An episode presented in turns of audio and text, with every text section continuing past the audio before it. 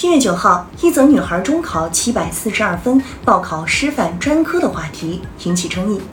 最近，江苏盐城一位妈妈晒出女儿中考成绩七百四十二分，拿到盐城幼儿师范高等专科学校录取通知书。女孩妈妈称，孩子报考的七年贯通培养师范定向生是有编制的，出来直接当小学老师。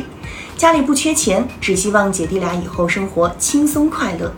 有网友表示不理解，认为家长目光短浅；也有网友认为人各有志，就业有兜底也挺好。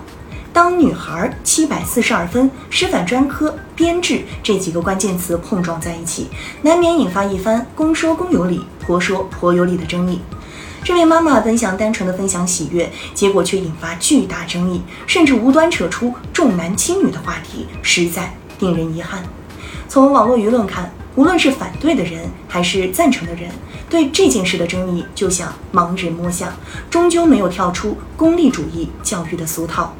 今年江苏盐城中考总分八百分，女孩考了七百四十二分，的确是一个很不错的成绩。但如果说这个成绩出类拔萃、凤毛麟角，未免言过其实。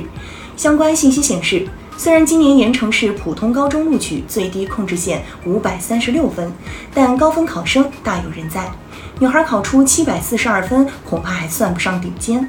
当然，凭这个成绩，女孩也应该能读一所不错的高中。同时，公开信息显示，今年盐城七年贯通培养师范定向生分数线并不低。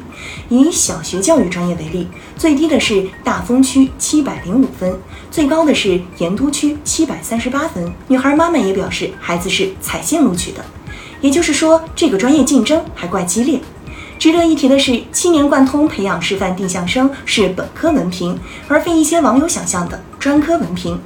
在读高中、考大学、努力往上走和读定向生带编就业之间，女孩一家选择了后者。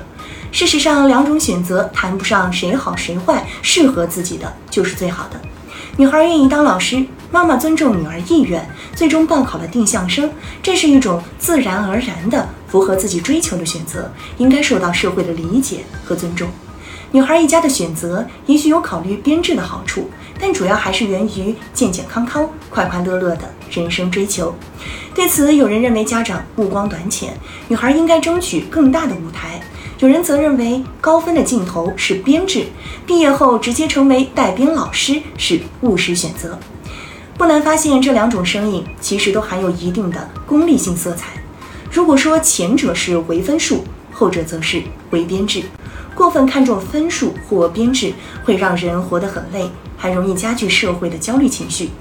成年人最容易犯的错，大概就是拿自己的尺子去丈量别人的生活和人生，由此引发的争议很难传递出有价值的信息。